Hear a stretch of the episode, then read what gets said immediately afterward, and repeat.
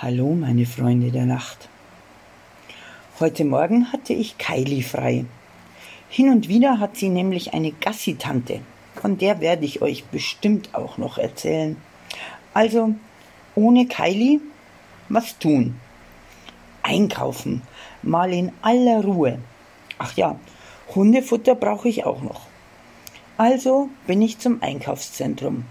Tierbedarf, Baumarkt, Drogeriemarkt jedes Mal Maske auf? Ja, ich gehöre noch zu denjenigen, die mit Maske einkaufen. Also Maske auf, Brille beschlagen, mit Nebel vor den Augen sich durch das Geschäft tasten. An der Kasse fällt mir jedes Mal die Brille von der nass geschwitzten Nase, schwer keuchend, fluchtartig das Geschäft verlassen. Alles erledigt. Jetzt darf ich mich mit einem Kaffee an einem der Tische vor der Bäckerei belohnen. Ich brauche wohl nicht zu erwähnen, dass ich beim Drahtseilakt den, den Selbstbedienungskaffee an den Tisch zu tragen mindestens die Hälfte Verlust verzeichnen kann. Jetzt sitzen, genießen, Leute beobachten und belauschen.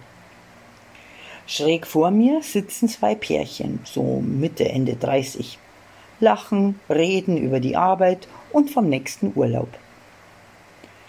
Dann gibt eine der Frauen das Startzeichen zum Aufbruch und fordert ihre Freundin auf, mit ihr in den Baumarkt zu gehen. Toll, denke ich noch. Die gehen auch so gerne in den Baumarkt wie ich. Baumarkt ist schlimmer wie Schuhgeschäft. Na ja, klar, ich habe ja auch nur zwei Füße, aber mindestens sechsmal so viel Wände zu Hause. Die Frauen verlassen die Szene. Da überlegen die zurückgelassenen Männer, was sie denn jetzt mit ihrer Freiheit anfangen.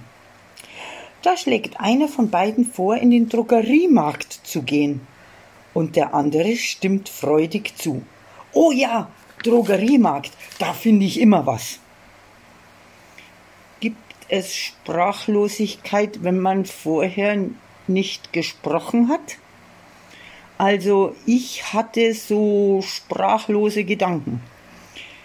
Als die spracherfüllten Gedanken sich dann wieder Gehör verschafften, sprachen die alle durcheinander. Jetzt erobern die Männer auch noch das weibliche Drogeriemarktrefugium. Aber nein, gleiches Recht für alle. Wir Baumarkt, Männer Drogeriemarkt. Toll, die haben es geschafft, sich zu emanzipieren. Noch einen Kaffee auf die männliche Freiheit.